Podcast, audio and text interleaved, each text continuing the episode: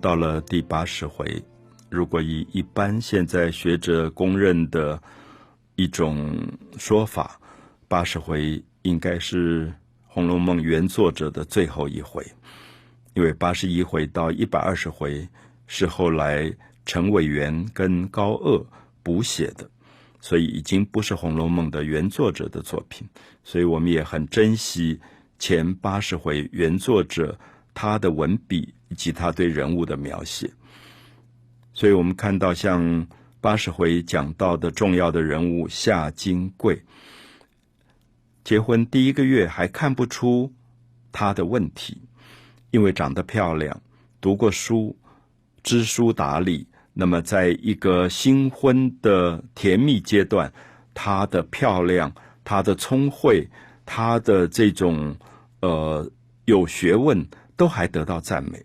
可是很有趣，我们就会发现，有些人在得意的时候，你看不出他心里的毛病；可是他稍微有一点不如意，比如说，她发现她的丈夫可能爱上了她的丫头宝钗的时候，她的恨就出来了。那我的意思说，我们每个人都可能会嫉妒跟恨，可她加倍厉害，因为她觉得她是天下独一无二的。一个人一旦觉得自己是天下独一无二的，迟早都要走上痛苦的这条路，而痛苦不能够反省，就变成嫉妒跟巨大的报复。所以夏金贵这个角色非常耐人寻味。比如说有一天，他就发现比他更早被薛蟠纳为妾的买来的一个可怜的女孩子，叫香菱。啊，就是气味很香，香花的香，菱角的菱。那香菱是一个非常乖顺的一个女孩子，她还很高兴的服侍这个新来的奶奶夏金桂。可是有一天没事干，夏金桂就在那边想到说：“哎，香菱的名字是薛蟠的妹妹宝钗取的，然后宝钗常常被赞美，别人常常说宝钗。”不仅漂亮，而且知书达理，特别有学问。好，我们知道夏金贵恨所有比他好的人，所以他就跑来问香菱啊，本来根本没事的，说香菱，你这个名字谁取的？他说宝钗取的。他说哦，人人都说宝钗这个小姐多有学问，我看这个名字取的就不通。那香菱就说：哎，怎么不通法？他说：“什么时候听过菱角花会香啊？”香菱还不知道，因为香菱很天真。香菱跟黛玉、跟史湘云、跟薛宝钗处得很好，她觉得天下的女孩子应该都很包容，那么都很善待她，所以她没有防备，没有防备，她就说：“菱角花会香啊！它不止菱角花，莲藕啊、竹叶啊，凡是天下万物。”其实都有它的香味，我觉得这段很感人。就因为香菱是一个从小被人口贩子拐卖的一个女孩子，命运非常悲惨。她本来叫英莲，应该可怜的。那命运悲惨的女孩子，可是觉得生命不管怎么样悲惨，都应该有它存在的价值吧。所以，我想大家也可以从香菱的理论发展一下，就我们有时候觉得一枝草、一点露。就是我们连草都觉得有草香，不见得只有花才会香，连草都会香。那菱角花当然也应该可以香。那这个夏金贵就不服气了，夏金贵就说：“大家讲的花香不香，都是桂花香啊，怎么会轮得到你菱角花香？”所以你就会发现，夏金贵讲的不是花。是说，我名字里面有一个桂花的桂，我是最香的。你这个菱角花，你凭什么香？好，这是我要讲说，人因为嫉妒而痛苦，因为痛苦开始要报复，而且就开始找茬。其实根本没有事的，人家这个名字，他就开始在那边讲。那香菱傻傻的还辩论一下，说啊，菱角花真的会香啊，它虽然没有桂花香。好，这个时候旁边的宝钗丫头就说。你怎么可以叫少奶奶的名讳？因为过去觉得夏金贵很尊贵，所以夏金贵不准别人在他面前提“贵”这个字，因为他的名字有“贵”，就有点像我们古代皇帝用的名字，大家都不能叫，所以他就有一点太过自大了。所以这个时候，我们就看到他就发脾气，然后就说：“香菱，你不准再用香菱这个名字，你是我们的妾，是我们的丫头，你的名字要改成秋菱，就改成秋天的菱角，就把香这个字拿掉，意思说你不配香，那只有我可以香。所以我觉得夏金贵这个角色写的极好极好，因为有时候你在身边观察我们现代的社会，不乏夏金贵这一类的人，就是说，因为。我们不是说夏金贵没有存在的价值，其实她长得很漂亮，她也读很多书，可是因为她觉得世间上只有她是有价值的，别人都没有价值，这个时候她会变成一个可怕的角色。好，所以我们陆续看到八十回《红楼梦》的原作者如何去描述夏金桂这个角色。《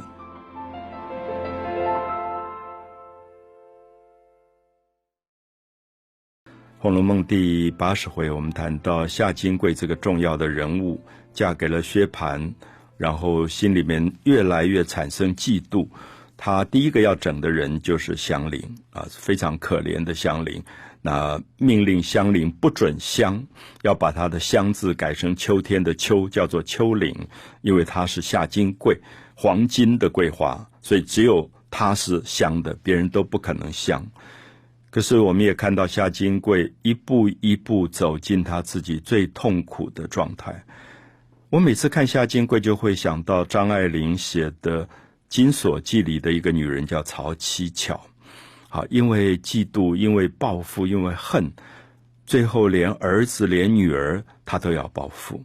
好，所以我觉得，一个人心里面有这么大的痛苦的时候，其实夏金贵也变成了可能《红楼梦》的作者笔下。非常同情的一个一个角色，因为她越来越发现她的丈夫薛蟠根本就是一个纨绔子弟，不学无术，而且好色的不得了，不止好色，什么东西他都要弄到手上玩一玩。所以他最痛苦的就是说，跟他来陪嫁过来的丫头宝钗，竟然跟这个薛蟠在那边眉来眼去。那她当然作为一个小姐。她在下家的时候，她是可以把宝钗这种丫头又打又骂的。可是现在嫁过来以后，宝钗竟然借着男主人有一点跟她要偷情，而好像有一点不把夏金贵看在眼里，那加重了夏金贵的嫉妒、痛苦跟他的报复。所以他就想说：我怎么样在宝钗这个丫头跟我所恨的香菱之间，让他们去斗。所以我们就看到，呃，薛蟠当然是很不堪的人啊，常常就是趁着夏金贵可能不在旁边，就摸摸宝钗的手，又要说：“哎，宝钗，你给我弄点什么吃的。”然后最后就要上床了。那我们看到这个薛蟠脱的大条金光的时候，把衣服都脱光，正想要好好的玩宝钗一顿的时候，夏金贵其实都看在眼里。他就故意命令香菱说：“哎，你去帮我到房里拿什么东西。”我们就看到这种因为恨产生的报复非常可怕。因为香菱有点天真、有点单纯的一个女孩子，她也不知道，她就推门一进去，就看到好宝钗跟薛蟠正要做什么见不得人的事情。好，这个时候薛蟠简直气死了，因为薛蟠觉得好不容易要到口的肥肉被这个香菱给破坏了。因为宝钗当然就跑了，所以这个时候我们看到有一段描写好有趣。薛蟠裤子也没穿，衣服也没穿，就是光个屁股，拿起门板就打这个香菱。所以其实再一次看到薛蟠这个富二代不堪的部分，就是没有礼教，没有好好读书，没有好好被人管教过，那种粗鄙的这种状态。他不止语言粗鄙，他动作行为也粗鄙。好，所以《红楼梦》其实让我们看到，到了八十回时候，这个家族好像不败落，你也觉得没有天理了。就是这样粗鄙的家族，出了这样粗鄙的下一代，那不如早早败亡吧。好，所以你就看到他在薛蟠的这个身上做了更直接的一些描述。好，这些描述出来以后，就闹得天翻地覆。那薛姨妈、薛蟠的妈妈宠爱这个儿子，宠得不得了。这个时候也觉得怎么会娶了这样一个媳妇，每天在家里闹，啊，三天一小闹，五天一大闹，所以那个妈妈就气得不得了。那这个妈妈发脾气，她也不知道怎么办。她觉得薛蟠要打香菱，夏金贵也恨香菱，她就说：“好吧，找个找个人口贩子，把香菱再卖掉吧。本来就是买来的，现在再卖出去。”那这个时候，薛宝钗就出来了。薛宝钗就说：“妈妈，你糊涂了。我们家从来只买人，不会卖人的。”那当然，薛宝钗也心疼香菱，就觉得香菱从小就是被人口贩子拐卖的，又打又骂，那没有过几天好日子。那现在又掉到这么悲惨的这个境遇，所以他就说：“让香菱以后跟我吧。”那香菱以后就跟宝钗，那当然就躲过一劫。可是我们注意一下，《红楼梦》里面小说第五回，在太虚幻境看所有人物的命运账册的时候，里面有香菱，里面讲到根并莲花一径香，讲的就是香菱。可是里面有一段像谜语一样说：“自从两地生枯木，两地两个土加一个木。”其实就是桂花的桂。自从两地生孤木，致使香魂返故乡。所以胡适之考证认为，这个谜语讲的就是夏金桂。自从夏金桂出现以后，香菱就被折磨死掉了。可是。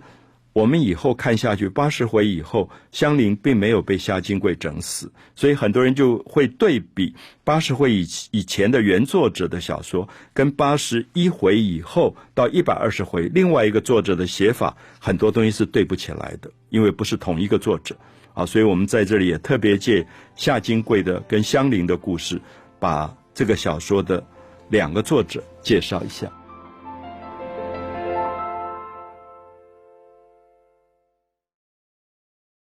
红楼梦》第七十九回接续着七十八回的结尾，因为七十八回的结尾，贾宝玉正在那边念他的芙蓉女儿蕾，流着眼泪为他最心疼的、最心爱的丫头晴雯的死亡念祭文。忽然，山石后面有人转出来。很多旁边的丫头都吓一跳，以为是晴雯的鬼魂来了。可是到七十九回，我们才发现，其实是林黛玉来了。《红楼梦》里非常有趣，林黛玉跟贾宝玉是前世的知己，所以大概在重要的时刻，林黛玉都会出现。而林黛玉出现以后，就说：“你在念什么啊？我听着觉得好感动，可是有些地方听不太清楚。”你要不要再重新跟我一起念一次？我们一起来读一次。所以，宝玉心里面的心痛在哀伤晴雯的死亡。可是这个时候，他的知己来了，他的知音林黛玉来了，好像可以分担他此刻的心痛与忧愁。那林黛玉就说：“我刚才好像听到一句很美的句子，叫‘红绡帐里’。”公子多情，黄土陇中，女儿薄命。啊，四个字，四个字，一共四句，就说那种用红色的丝做的帐子，在那个帐子里，因为都是晴雯帮他照顾生活，铺床叠被，晚上挂帐子，所以红绡帐里公子多情。那公子当然讲的是贾宝玉这个少爷，他对你的情感这么深。可是黄土陇中，他现在知道晴雯已经死了，不但死掉，而且因为贾宝玉的妈妈王夫人很痛恨晴雯这种长得漂亮的丫头，所以就说她是女儿老死的，不准埋葬，就把她尸体烧了。那所以宝玉想到这一点，就觉得连一个尸骨到最后都不能够被照顾，他就讲到黄土陇中，就是那个身体。好像就随便丢弃在灰尘黄土中，女儿薄命啊！红绡帐里公子多情，黄土陇中女儿薄命。那林黛玉跟他说，这个句子写得很好，可是他觉得不必用红绡帐里，因为他觉得红绡帐里有点像一种典故啊，很多人写诗就喜欢套用古人写过，觉得不用古人的典故好像都没有学问。可是《红楼梦》的作者不如此，《红楼梦》的作者觉得你就讲你自己最真实的感觉才是好的文学，所以他说我们现在用的是茜纱，就是我们用一种红草染出来的软烟罗做的帐子。所以为什么不改成“茜纱窗下公子多情”？啊，就是林黛玉有一点建议，他说不要用那种现成的文学典故，我们不如就用我们当前讲的“茜纱窗下公子多情”。他们两个就针对这一句改来改去，改来改去。后来宝玉就把它改成“茜纱窗下我本无缘”，我跟你没有缘分，黄土陇中。清河薄命，当他把它改成这样的四句之后，林黛玉吓了一跳，因为林黛玉忽然发现，好像这个祭文不是在写贾宝玉跟晴雯，而是在写贾宝玉跟林黛玉。所以我们大概也记得，好像误打误撞，一个小丫头说晴雯不是死了，是到天上做了芙蓉花的花神。我想很多读者会记得。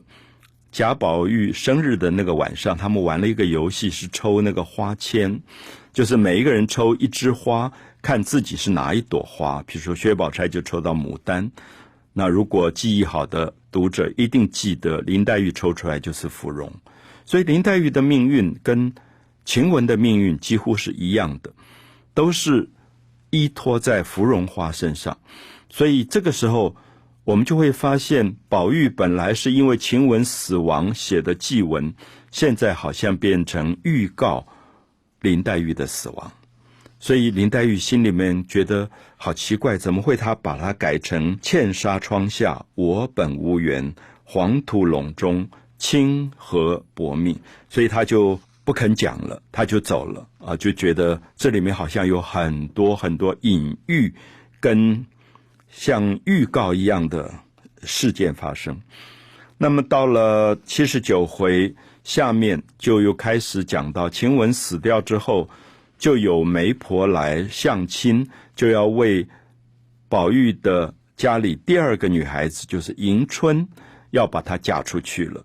那有一个孙少祖家来说媒，说如何去娶迎春。那孙少祖是一个军人，过去他们。跟贾家有过一些来往。那迎春的爸爸是贾赦，一个很糊涂的一个做官人。然后我们看到后面就讲到说，因为贾赦欠了孙少祖五千两银子，最后有点像卖女儿一样，就把迎春卖给了这个孙少祖。那么因此，迎春后来的婚姻上的命运也就非常的悲惨。